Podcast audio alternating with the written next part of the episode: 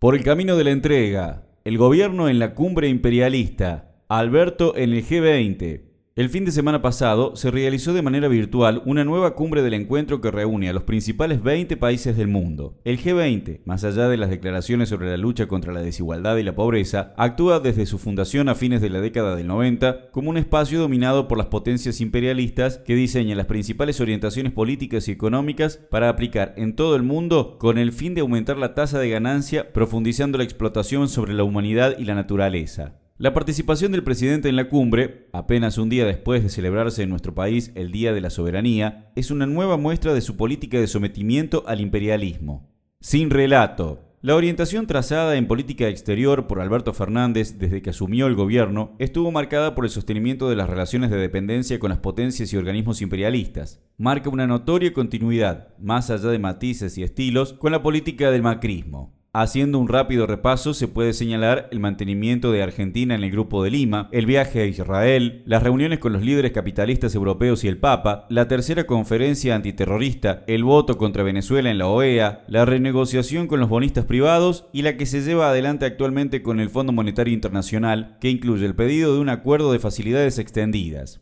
Es decir, un camino que sigue sometiendo al país a los pactos políticos, económicos y demás designios del capital imperialista. La soberanía te la debo.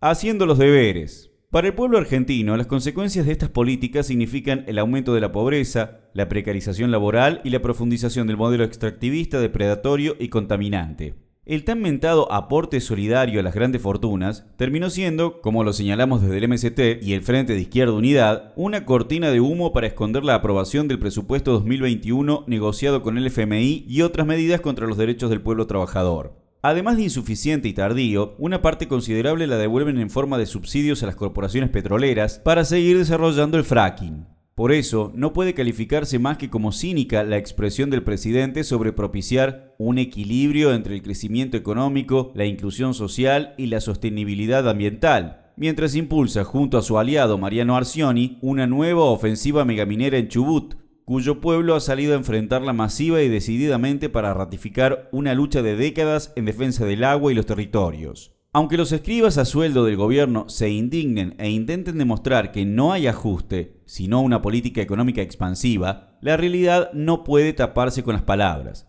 Las reducciones salariales, los recortes presupuestarios y la nueva fórmula jubilatoria significan un ataque a los derechos del pueblo trabajador para cumplir con las exigencias del FMI de reducir el déficit fiscal y al servicio de los pagos de la deuda.